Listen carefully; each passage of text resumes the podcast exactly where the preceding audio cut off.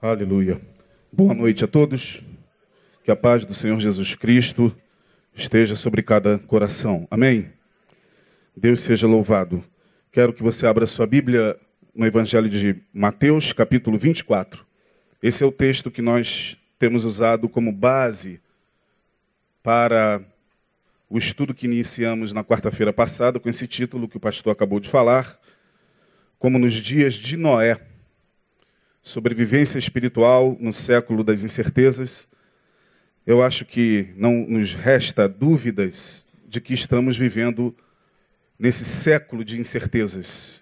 Como foi orado aqui, incertezas acerca do destino da nossa nação, incertezas políticas, econômicas, incertezas diante dos rumos das nossas próprias vidas.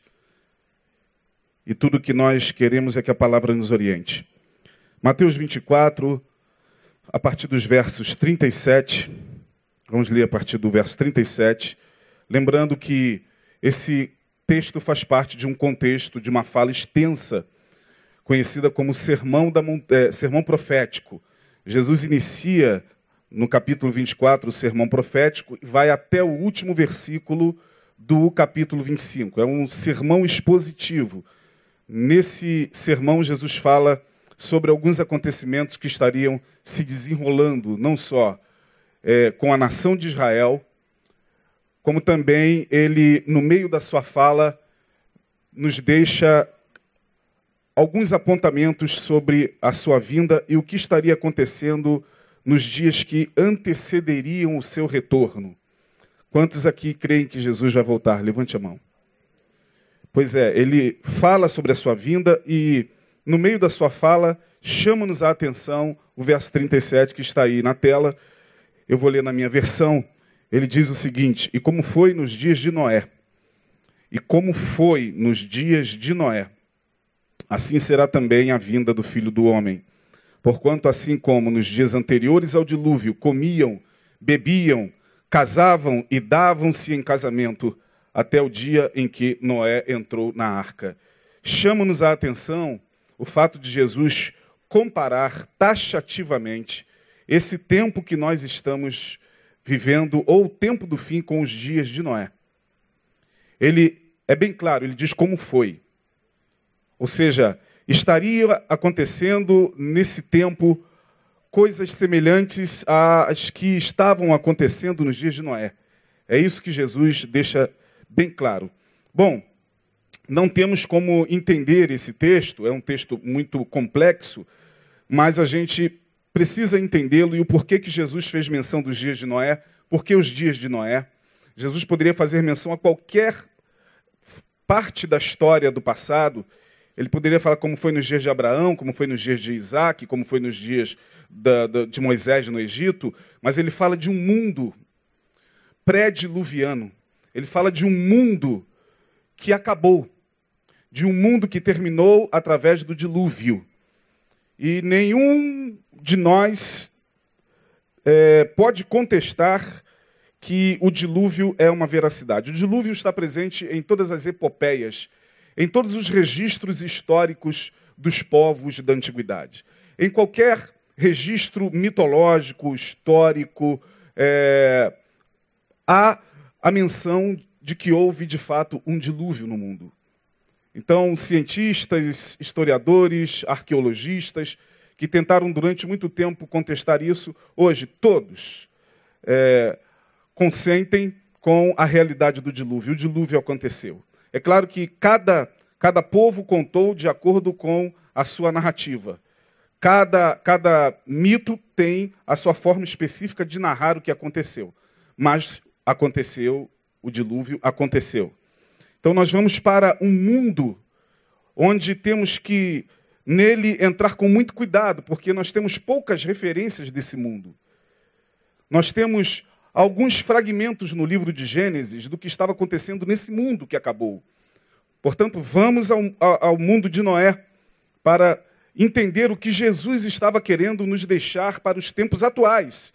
Porque essa relação tão longínqua por que, que o fim, ou seja, o fim é entendido por todos nós como sendo é, apocalíptico, né? Porque o Apocalipse tem que dar as mãos ao Gênesis. Por que, que o Gênesis tem que fazer uma relação com o Apocalipse? Por que essa ponte tão distante? Nós somos a Gênesis 6, eu quero que vocês nos acompanhem em Gênesis 6, porque em Gênesis capítulo 6, nós temos alguns registros, alguns fragmentos históricos do que ficou registrado daquele mundo pré-diluviano. Nós falamos na semana passada que a primeira coisa que estava acontecendo naquela geração, a primeira marca daquela geração pré-diluviana, era que a humanidade estava em contenda com o seu Criador. Os homens estavam em contenda com Deus. Nós vimos isso a partir do verso de número 3, Gênesis 6, 3. Então disse o Senhor: Não contenderá o meu espírito para sempre com o homem, porque ele também é carne. Porém, os seus dias serão 120 anos. Os homens do, do, do período pré-diluviano, os homens da, da, daquele tempo, viviam muitos anos. Quando você vai para o capítulo 5, você lê a genealogia de Sete. Lá no capítulo 5, no capítulo anterior, você verá, por exemplo, ali a partir dos versos 24, quando fala de Enoque, que gerou a Metusalém, que gerou a Lameque e que gerou a Noé, esses homens viviam cento, eh, 969 anos, o caso de Metusalém, Lameque, 182 anos, eh, Metusalém, 187 anos. Eh, Diz o texto que Enoque não teve a sua contagem de anos porque ele andou com Deus, portanto Deus para si o tomou. Não temos o registro da idade de Enoque. Mas percebam como esses homens viviam. Viviam muito.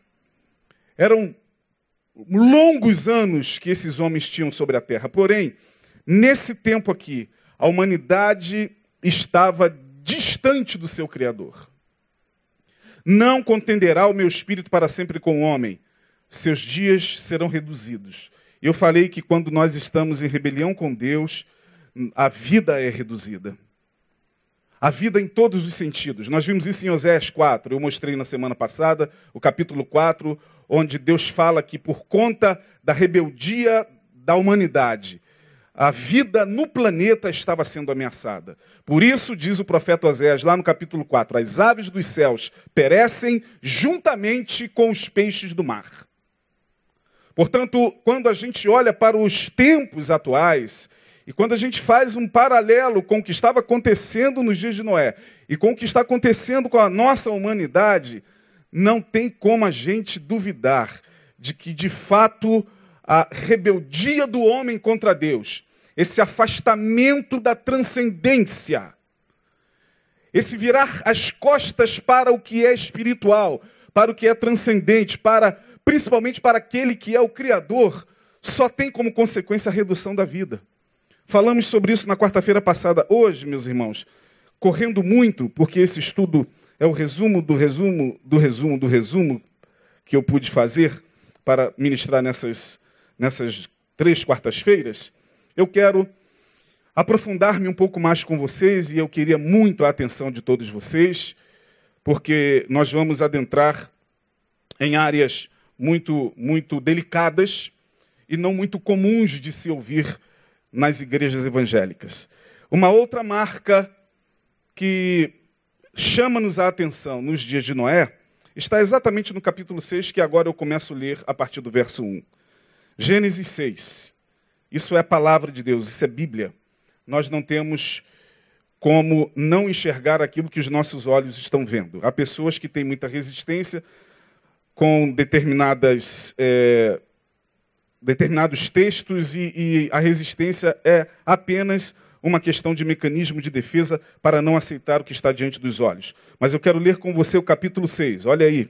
E aconteceu que, como os homens começaram a multiplicar-se sobre a face da terra, e lhes nasceram filhas, viram, prestem bem atenção, viram os filhos de Deus que as filhas dos homens eram formosas, e as tomaram para si, mulheres de todas as que escolheram. E aí vem o versículo 3, que nós lemos e analisamos na quarta-feira passada, verso 4. Havia naqueles dias gigantes na terra, e também depois, quando os filhos de Deus entraram as filhas dos homens e dela geraram filhos. Estes eram os valentes que houve na antiguidade, os varões de fama. Varões de fama, na, no original, na língua original, significam os deuses da antiguidade. Deuses, varões de fama aqui eram os deuses da antiguidade. Portanto, texto de Gênesis 6 vai se abrindo diante de nós.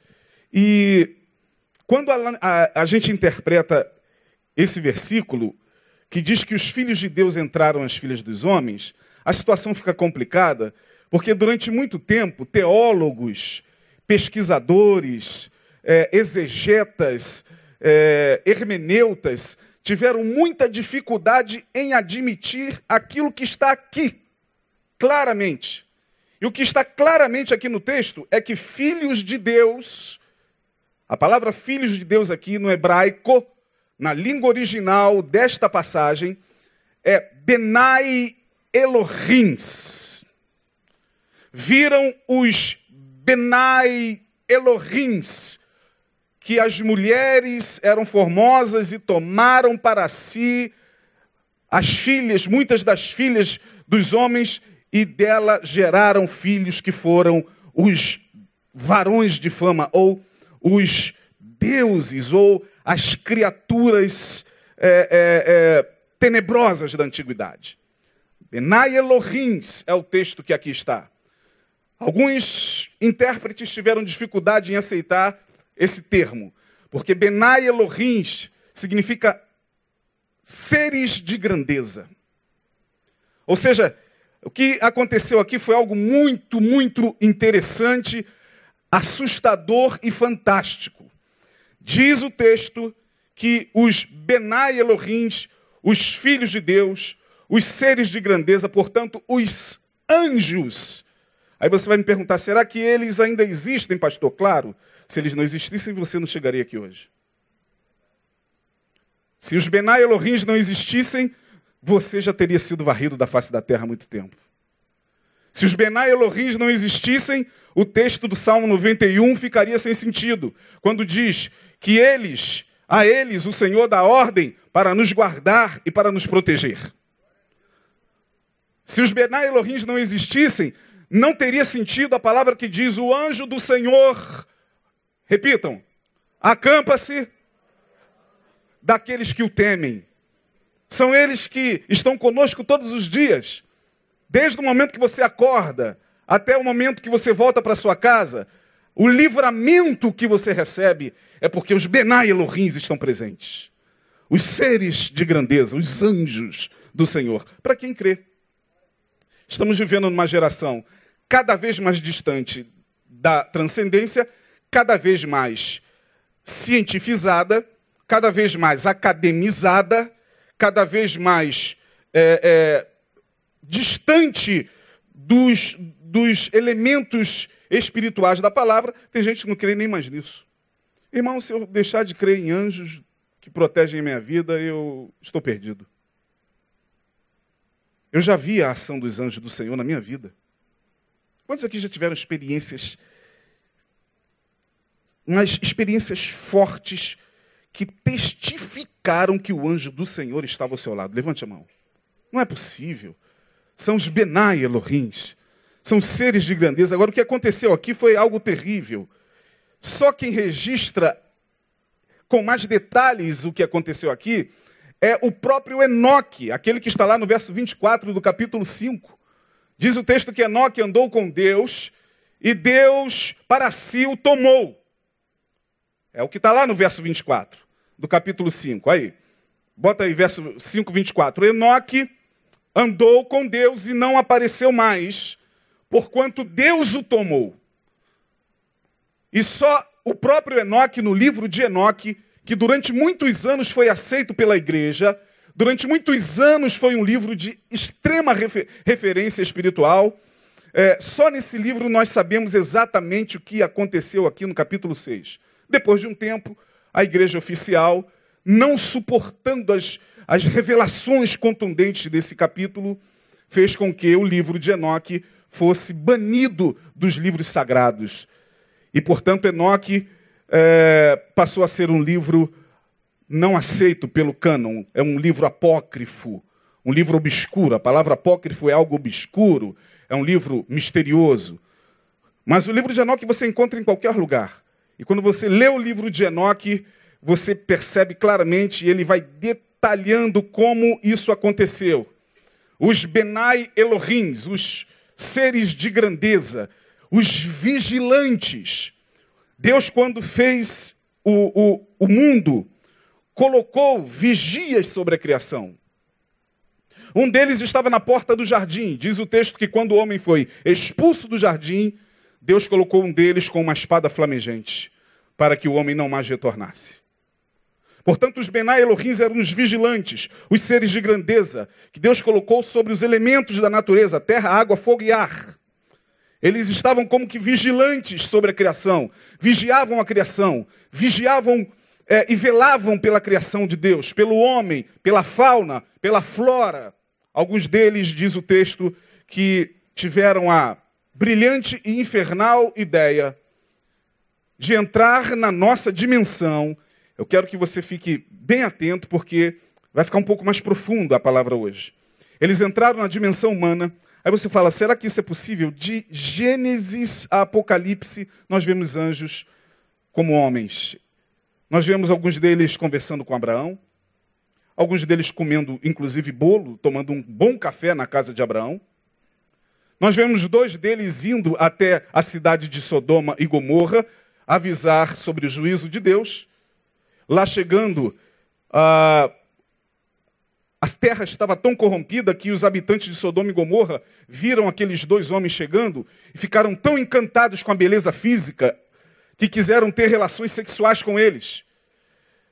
Com os Benai Elohins que estavam materializados, que estavam em forma humana.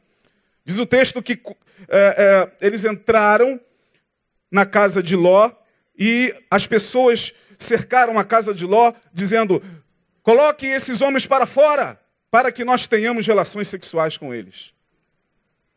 Ló, sabendo quem eles eram, Ló sabendo que eles não poderiam misturar-se com semente humana. Ló diz o quê? Eu darei a minha filha, senhores, não faça tal loucura. E quando você lê o texto, diz que um deles levantou as mãos e feriu aquele povo de cegueira até a madrugada seguinte, para que eles não achassem a porta. Portanto, quando você lê a palavra, quem é acostumado com a palavra, quem conhece a palavra, verá que o tempo inteiro um deles apareceu para Gideão guerreava junto com o povo de Israel. Eram, eram, eram seres que entravam na nossa dimensão como homens, às vezes confundidos. Josué estava numa batalha e um deles estava lá pelejando pelo povo de Israel. Josué não entendendo se ele era inimigo ou se ele era é, do exército israelense. Josué pergunta: És tu dos nossos ou dos nossos inimigos? Pronto para matá-lo. Ele diz: Não, eu sou aquele que vem em nome do Senhor dos Exércitos. Então os Benai Elohims, esses seres, tinham essa capacidade misteriosa de entrar na dimensão humana como homens. E por um mistério que nós não sabemos, eles, quando se materializavam e se transformavam em seres humanos, eles tinham sim o poder de condensar a matéria. Eles condensavam todas as energias humanas em si, sendo que eles não eram humanos. Não era da nossa natureza. Eles não eram da natureza humana, mas eles tinham o poder de condensar a energia, inclusive da semente humana. Mas eles sabiam que eles não poderiam misturar a sua semente, a não ser esses aqui do capítulo 6. Diz o texto que eles vieram e tiveram a ideia de descer como homens, 300 dele, diz Enoque. Mais à frente eu vou mostrar a você algumas referências sobre o livro de Enoque, esse livro que foi banido, principalmente por Santo Agostinho, que ficou horrorizado com o que Enoque narrou no seu livro. 300 deles liderados por Samiasa e Azazel, tiveram a brilhante ideia: nós vamos descer e vamos copular com as mulheres. Elas são lindas, elas são magníficas, elas são maravilhosas. E diz Enoque que houve uma, uma, um, um silêncio entre eles, como que isso é loucura. Nós não podemos fazer isso, nós seremos castigados duramente. Nós estamos deixando a nossa própria habitação. Nós estamos deixando a habitação celestial e entrando na dimensão humana para misturar-se com as mulheres.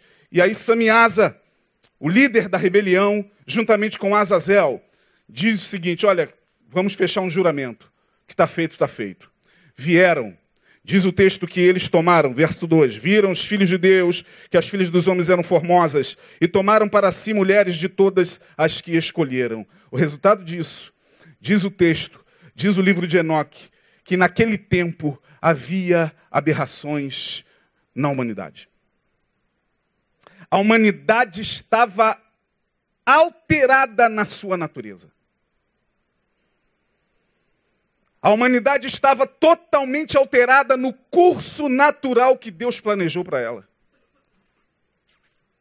Como foi nos dias de Noé, será também nos tempos de hoje. Eu queria que vocês fizessem links, porque eu não posso ser muito claro nesse estudo, porque eu estou sendo é, filmado lá na internet, já deve ter gente apavorada lá. De vez em quando entram algumas pessoas lá e falam mal pra caramba da gente, teste lá, essa, essa igreja é doida, maluca. Mas diz o texto que eles copularam com as mulheres, a semente híbrida dessa gestação foram gigantes, meus, meus amados. Eu não estou viajando, não. É só você olhar para o texto. É só você olhar para o texto. Coloque os seus olhos no texto. Viram os filhos de Deus. Filhos de Deus, Benai Elohim, nós vamos encontrar outra referência de filhos de Deus somente em Jó. Jó, capítulo é, 1, versículo 6, quando diz lá: é, E aconteceu que, quando os filhos de Deus vieram se apresentar perante o Senhor, veio também entre eles quem? Quem? Satanás. Versos é, Jó 38, 7 fala também sobre os filhos de Deus que, que jubilavam com a alva. Ali são os Benai Elohims. Eles aparecem em alguns outros versículos da Bíblia. É, portanto, o texto diz que havia gigantes na terra. O pior não era isso. O pior é que quando isso aconteceu, isso alterou o curso natural da humanidade, corrompendo potencializando o mal que já habitava a natureza humana. Portanto, o homem já era um homem caído pelo pecado. Só que Deus já havia resolvido o problema da queda do homem. Aonde? Da semente da mulher nascerá um que vai esmagar a cabeça da serpente. Tu lhe ferirás o calcanhar, disse Deus para a serpente, para o diabo, mas ele lhe esmagará a cabeça. Falando de quem? O problema do pecado do homem já estava resolvido. Por que de uma hora para outra Deus envia o dilúvio? Alguma coisa tinha que ser destruída, não podia passar adiante. A humanidade estava alterada. Os gigantes, os, os, os caídos, a palavra gigantes aqui é Nefilim, que é um, um radical da palavra hebraica nefal, no verso 4, havia naqueles dias nefilins na terra. Gigantes aí, a palavra gigantes é nefilins. Aí está o texto. Que tradução maravilhosa, está melhor que a minha. Aí a tradução. Naqueles dias estavam quem na terra? Os? Os nefilins. Os seres que foram o resultado dessa hibridização. E também depois, ou seja, eles já estavam na, na terra.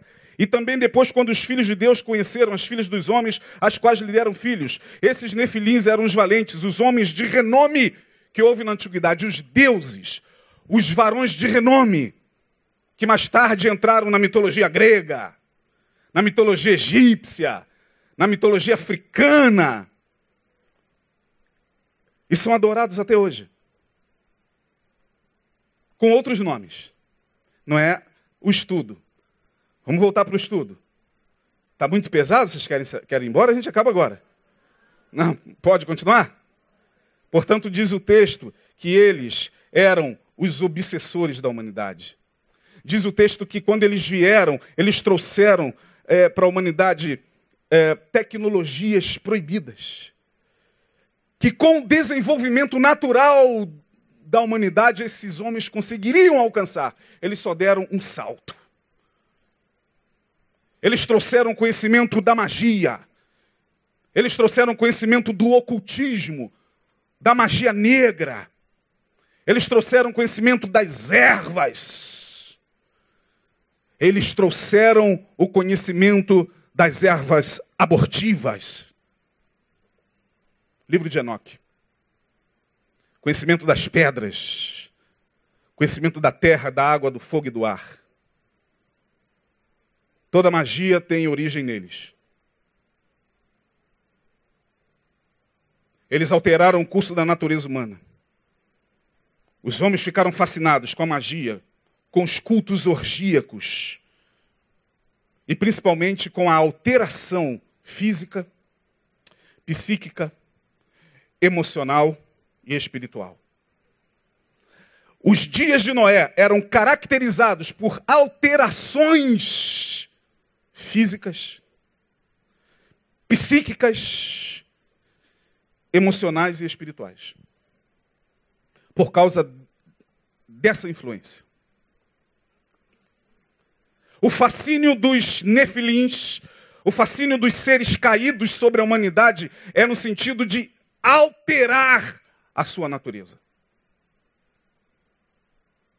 O fascínio dos seres caídos sobre a humanidade desde sempre, até aos dias atuais é fazer com que o homem se transforme em uma outra coisa. É fazer com que a humanidade altere a sua natureza. Eu quero que vocês façam links. O fascínio desses seres foi, continua sendo, a obsessão para a maldade.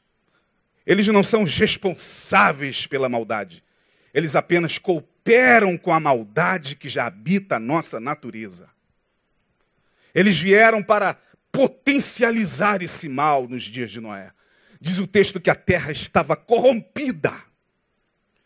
Diz o texto que Deus, quando olha e vê o que estava acontecendo com a sua criação, só tem uma saída: Vou destruir o que eu criei.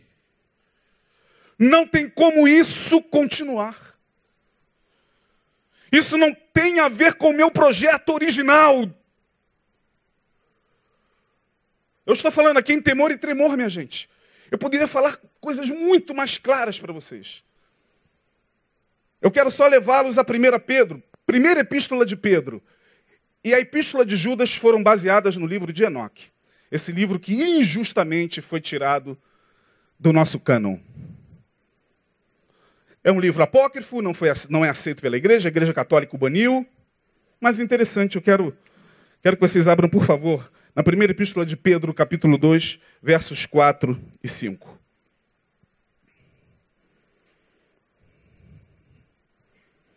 Vamos ver o que Pedro fala sobre isso que nós estamos conversando. Primeira epístola do apóstolo Pedro, capítulo 2, versos 4 e 5. Eu estou ainda na Idade da Pedra aqui, porque minha Bíblia é da Idade da Pedra, apesar de eu gostar muito da tradução, mas está aí. Opa, é isso mesmo? Deixa eu ver aqui. A primeira de Pedro, essa aí? É. Então acho que eu errei. Acho que é a segunda. É a segunda epístola de Pedro, capítulo 2. Vê a segunda. É a segunda? Segunda epístola de Pedro, capítulo 2, versos 4 e 5. Eu falei primeira, mas é a segunda. Olha que eu ainda estou chegando lá, hein? Olha como é que a Bíblia do passado demora. Eu gosto da minha, da minha tradução. Eu poderia estar com o meu iPad aí.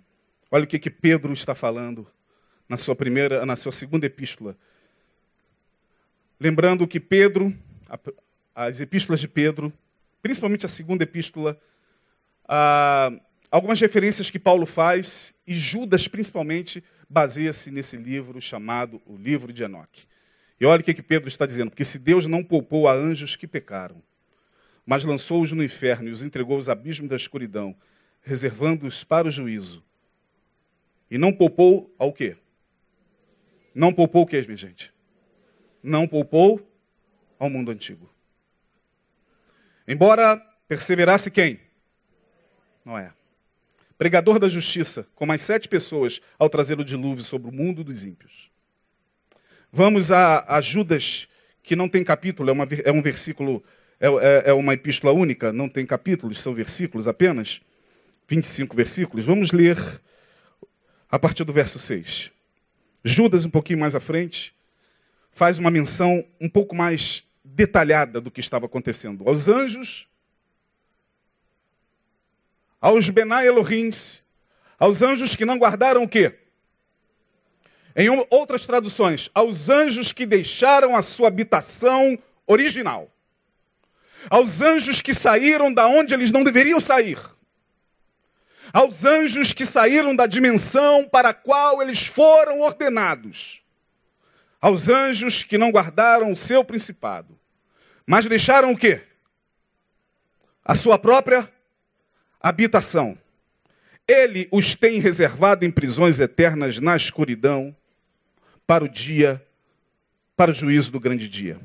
Agora, olha o verso 7. Assim como Sodoma e Gomorra, verso de número 7. E as cidades circunvizinhas que, havendo se corrompido como aqueles, como esses que se corromperam, preste atenção no que Judas está falando. E indo o quê? Indo o quê? Após o quê? Após outra carne. O que, que estava acontecendo nos dias de Noé? uma hibridização, uma corrupção genética da natureza humana. Esse fascínio de mexer na genética da humanidade sempre foi um, um, prato predileto dos, dos nefilins. Como eles gostam de mexer e alterar a genética humana.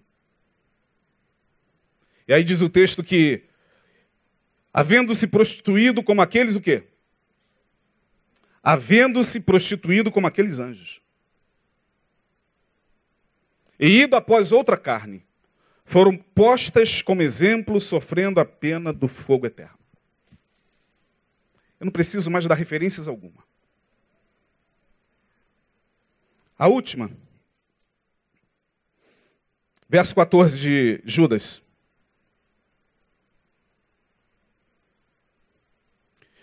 Verso 14. Para estes também profetizou quem? Fale bem alto. Mais alto. O sétimo depois de Adão, dizendo: Eis que veio o Senhor com seus milhares de santos. Pode passar. Para fazer juízo contra todos e convencer a todos os ímpios de todas as obras de impiedade que impiamente cometeram e de todas as duras palavras que ímpios pecadores contra ele proferiram. E bem profetizou estes, Enoque acerca destes. Pastor, essa gama de informações tem a ver com o que no tempo atual e na minha vida? Tudo. Diz o texto que, por conta disso, por conta desse afastamento de Deus, por conta dessa, dessa interferência dos seres caídos na humanidade, por conta dos homens buscarem não ao Criador, mas buscarem o fascínio da magia, dos cultos obscuros que esses próprios anjos proporcionavam, dos contatos extraterrestres ou extrasensoriais com outras dimensões que esses anjos proporcionavam, das consultas aos astros que eles próprios trouxeram para a humanidade, por causa da natureza que se volta contra Deus e não mais pergunta a Deus, mas pergunta agora aos astros, pergunta às pedras, pergunta aos oráculos: o que, que vai acontecer com a sua vida? Por causa dessa rebeldia do homem em não mais querer o seu Criador, mas querer outros tipos de espiritualidade, Deus manda o dilúvio. Mas só por isso? Não, não é só por isso, é porque havia multiplicação. Verso 5 do capítulo 6, estamos caminhando para o final. Verso 5 do capítulo 6 de Gênesis, vamos voltar ao mundo de Noé. O mundo de Noé é um mundo fascinante. Verso 5: E viu o Senhor que a maldade do coração se multiplicara sobre a terra e que toda a imaginação dos pensamentos do seu coração era má continuamente.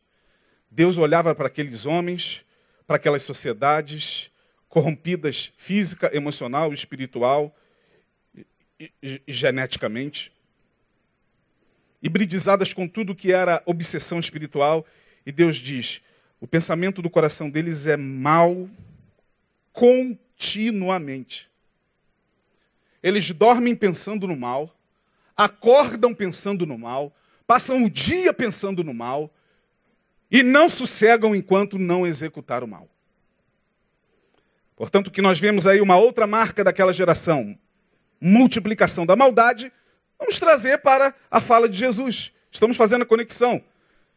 Jesus disse que nesse fim de tempo, por se multiplicar, vamos lá, minha gente, por se multiplicar, ora, verso 5: E viu o Senhor que a maldade do homem se multiplicara. É o que está aqui no meu versículo, no meu texto. Viu o Senhor que era grande, que se tornou alguma coisa desmedida a maldade do homem na terra e que toda a imaginação dos pensamentos do seu coração era mal ou má continuamente. E por se multiplicar a iniquidade, o amor de muitos esfriará. Então, é uma marca do mundo de Noé multiplicação da maldade. Ora, mas a maldade sempre existiu, sim, mas estamos falando de uma maldade desmedida. Estamos falando de um tempo onde a maldade vai atingir patamares nunca vistos antes pelo homem. E se você olhar ao seu redor hoje, você se depara com o ser humano, que é a imagem e semelhança de Deus, um igual meu e seu, fazer coisas absurdas absurdas. Como, por exemplo, estuprar uma criança de seis, sete meses. Ah, pastor, isso é doença. Os psicólogos terão a sua visão, os psiquiatras terão a sua visão, os, os sociólogos terão a sua visão. E nós temos que ter a nossa visão. E, a, sinceramente, minha gente, eu não consigo enxergar isso sem a influência espiritual sobre essas mentes. Não consigo. Não consigo conceber a ideia de que um ser humano possa esmagar a cabeça de um outro por causa de partida de futebol, até os miolos saírem pelo chão, sem que eles não estejam ali obsessionando aquela mente. Me desculpe. Se você não acredita, respeito você. Se você acha que isso é um exagero, respeito a tua forma de enxergar, mas eu sou pastor, como eu disse na quarta-feira passada, eu não sou, psico, não sou psiquiatra, não sou sociólogo, e eu estou aqui para interpretar segundo a palavra.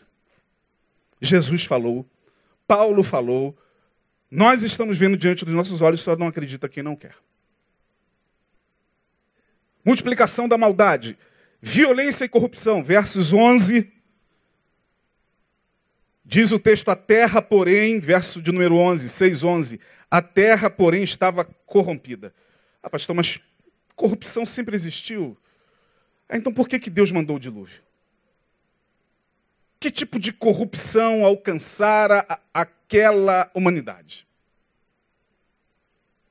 A que níveis de corrupção eu e você podemos chegar?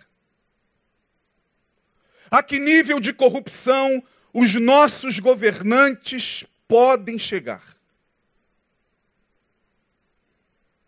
E você acha que a corrupção, sobre corrupção, que vai se se agigantando, se multiplicando, não está tocando os céus? Você acha que Deus realmente, é, como dizem os deístas do século XVIII, Deus desistiu do mundo? Foi tirar umas férias no Caribe? Quer nem saber do que está acontecendo na terra? Deixa eles se matar aí pela corrupção, o problema é deles. Ninguém mandaram eles comer do fruto da árvore. Você está pensando que essa corrupção não está atingindo os céus? Atingiu aqui no livro de Noé, no mundo de Noé.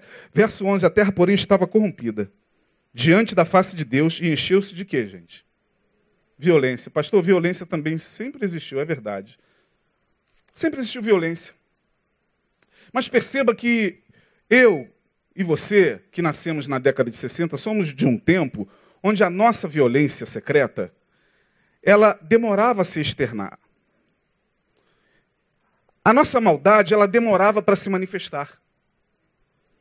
Nós somos de um tempo onde para manifestar a maldade, a violência, a perversidade, levava um tempo. A gente até praticava, porque ninguém aqui é santo. Mas levava um tempo, hoje não. Hoje, os meios de comunicação interconectam o mundo, portanto, hoje a maldade que jorra no teu ser vai para a tela do teu computador. Estamos vivendo um tempo de alastramento da violência, da perversidade, da maldade, porque hoje a maldade ela é tranquilamente praticada nas teclas do teu iPad, do teu computador, do teu celular. Com um comentário perverso que eu e você fazemos diante de alguma postagem que nós vemos, sai, jorra naturalmente a perversidade e a maldade. O cara entra lá na internet e ele está lá interagindo com várias pessoas que estão assistindo o culto e ele tem o prazer de colocar lá um comentário perverso, maligno, é, obscuro, para denigrir, para destruir a vida da pessoa só pelo prazer de chegar lá e colocar aquele comentário para todo mundo ler. Portanto, a violência hoje atingiu patamares virtuais nunca visto antes, minha gente. Hoje nós estamos interconectados com a violência. A violência que entra na minha e na sua casa é a violência do globo inteiro. Nós somos de uma época onde, para saber o assassinato que tinha acontecido na Barra da Tijuca, levava duas semanas para chegar na nossa casa. Para saber que o empresário morreu a facadas na Barra da Tijuca. Hoje você sabe em tempo real. O empresário da Barra da Tijuca chega morto no teu computador, a mulher que chega morta, assassinada pelo marido, chega na mesma velocidade que lá na Inglaterra, na Holanda, pessoas estão sendo mortas também. Portanto, nós estamos vivendo esse momento de violência extrema. O tempo já está indo embora. Uma outra marca que nós vemos no mundo de Noé, e aqui é fabuloso, verso 8. Verso 8: Noé, porém, achou graças aos olhos do Senhor.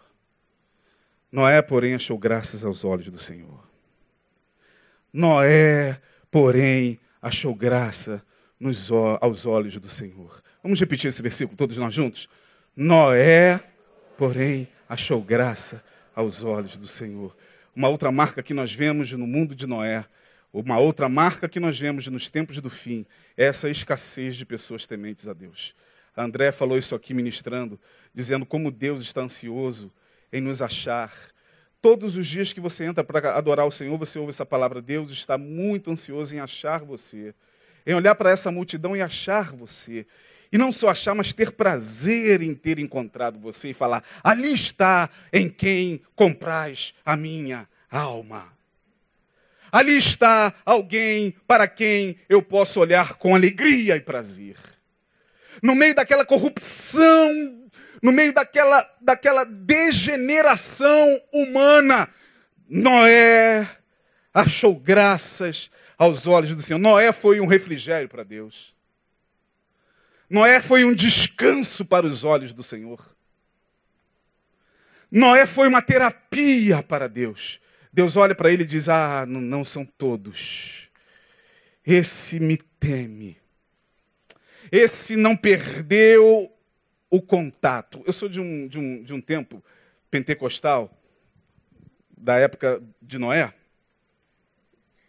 que a gente cantava uma música muito, muito bonita, chamava Guarda o Contato. Guarda o contato com teu Salvador. Guarda o contato com teu Salvador. E as do mal não te cobrirás.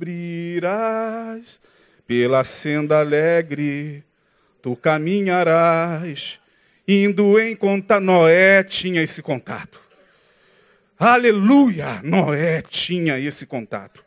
Deus olha para aquela humanidade, ele vai destruir. Ele diz: ali tem um adorador. Ali no meio da corrupção tem alguém em quem eu posso confiar. Como eu gostaria de ouvir isso da boca do Senhor em relação a mim, meus irmãos. Eu acho que a nossa maior crise nos dias atuais é saber se Deus olha para a gente. Pastor Neil prega muito isso aqui. Eu quero reiterar. Será que quando Deus olha para mim, Ele sente prazer? Será que eu estou guardando esse contato? Será que no meio dessa corrupção, dessa violência, dessa barbaridade, onde ninguém respeita mais ninguém, onde ninguém ama mais ninguém, onde cada um, cada um está absorvido pelos seus próprios caminhos imundos interiores, será que eu estou guardando esse contato? Será que eu sou um Noé desses dias? Ah, como eu queria. Quantos queriam ser Noé nos tempos atuais?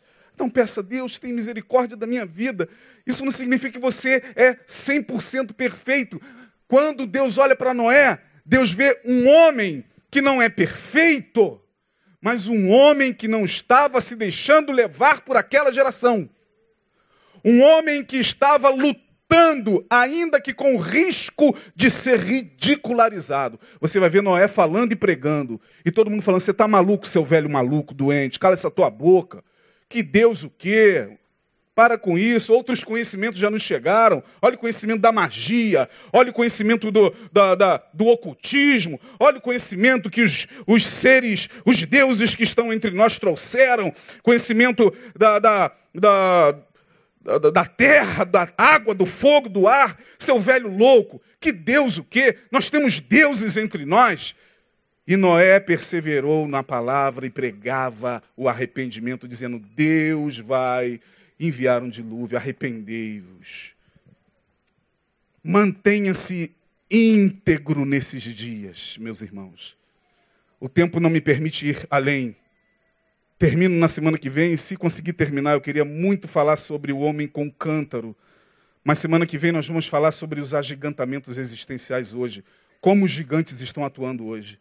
Eles não são mais como nos dias de Noé, não estão mais andando sobre a terra, não estão mais destruindo da forma como eles destruíam, eles estão hoje atuando através dos agigantamentos existenciais.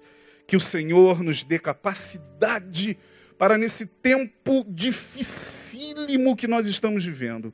Como foi nos dias de Noé, assim será também na vinda do filho do homem. Comiam, bebiam, casavam, davam-se em casamentos, a vida corria, transcorria numa boa, tinha tudo que, que, que, tinha no passado. As pessoas plantavam, trabalhavam, empreendiam, casavam, descasavam, geravam filhos, a vida estava transcorrendo numa boa, até que veio o dilúvio e levou a todos. Da mesma forma, nos dias de hoje, não, não estamos aqui querendo assustar ninguém com palavra apocalíptica. Não, viva a sua vida, eu vou viver a minha, amanhã é outro dia. A gente vai trabalhar, a gente vai produzir, a gente vai estudar, a gente vai tentar melhorar de vida, a gente vai continuar é, é, fazendo tudo que a gente sempre faz na nossa rotina, porém, resta saber se você estará guardando contato. Resta saber se Deus, ao olhar para você, antes da, da angelical trombeta, como diz aquela canção, estou muito nostálgico, nesse mundo, o quê? Extrugir. Antes da angelical trombeta, será que Deus vai olhar e vai falar ali, ali, ali, servo meu, servo meu, servo meu, Neil, Ricardo, Isaías, Joana, meus servos, tem na, na fronte a marca do sangue do meu filho. Ele não, ele não, ele não, ele não, ele não, ele está protegido, ele está resguardado, ele, ele é, guardou o contato. E tomara Deus que nós estejamos entre os que, como Noé, adoraram ao Senhor até o fim, porque aquele que perseverar até o fim, que Deus abençoe a todos. Perdão por não poder estender mais. A gente entra em transe aqui quando prega, de repente, para sair do transe é difícil, tem que beber água. Obrigado. É isso aí, amém, igreja? Então, vamos terminar. Uh, só, um, só um chamadozinho de, de, de atenção. Uh, hoje o mal é assim, passei entre nós assim de uma forma muito, muito clara e a rede está empanturrado dele, né? Só ódio, ódio, ódio, ódio, ódio, ódio.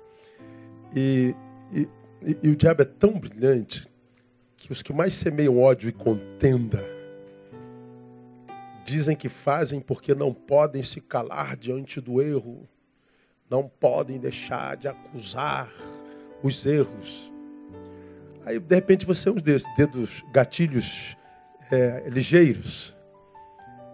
É, tu tem erro que, se achado, te levaria ao apedrejamento também? Ou não? Você que é apedrejador em nome de Jesus, você que é apedrejador em nome do bom costume da boa ordem.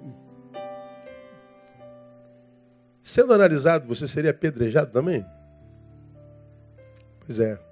Aí hoje me mandaram um, uma memezinha que eu achei brilhante essa aí, eu queria terminar com ela. Muitas pessoas não sabem disso, mas é possível ler algo que não concorda na internet e simplesmente seguir a sua vida.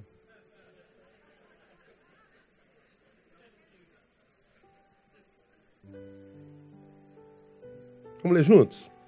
Muitas pessoas não sabem disso, mas é possível você ler algo que não concorda na internet e simplesmente seguir a sua vida. É, segue o baile. Mas a maldade não consegue, né? Existe o amor platônico. Você é capaz de amar alguém sem que esse alguém jamais saiba que você o amou. Mas é impossível odiar platonicamente. Se você odeia, esse ódio vai sair de você de qualquer jeito. Porque não é você que está cheio de ódio, é o ódio que está cheio de você. E as redes estão assim, ó. Cheio de justiceiros em nome da ordem, no nome de Jesus, no nome do amor, da moralidade e da ética, bando de hipócrita. Porque você pode, inclusive, discordar com respeito. Meu irmão Kleber, eu discordo completamente de você, mas respeito você. Ô, oh, minha irmã Kátia, eu discordo, mas respeito o irmão. Veja se esse lado aqui. Verme, seu, seu Kleber, você é um verme. É muito doido. Ou seja, o mal tomou essa geração e ela chama o mal de bem. Aí você vai ver lá em Jeremias, Isaías, maldito aquele que chama ao bem de mal e ao mal de bem. Então, meu irmão, toda vez que você for abrir a boca, fale como quem entrega o oráculo de Deus. Toda vez que você for clicar, clica como quem entrega o oráculo de Deus. Sempre entendendo que o sujeito é maior do que a ideia, que possui, o sujeito é maior do que a relação, a religião que professa. O sujeito é sempre maior e tem que respeitar esse sujeito, porque por ele Deus morreu. Então, é, eu acho que o dia dos juízos vai ser sem misericórdia para quem não usou de misericórdia, diz a palavra. Sem misericórdia para quem não usou de misericórdia. Então, a misericórdia que eu soneguei a você é, será usada como peso quando Deus me julgar, ele vai dizer, porque você sonegou misericórdia àquele de quem você discordou, a misericórdia vai ser sonegada a você. Então eu digo, eu prefiro estar no lugar do apedrejado do que do apedrejador. Quem tem entendimento, entenda. Vamos ficar em pé, vamos embora para casa. Quarta-feira nós estamos de volta, permitindo o Pai.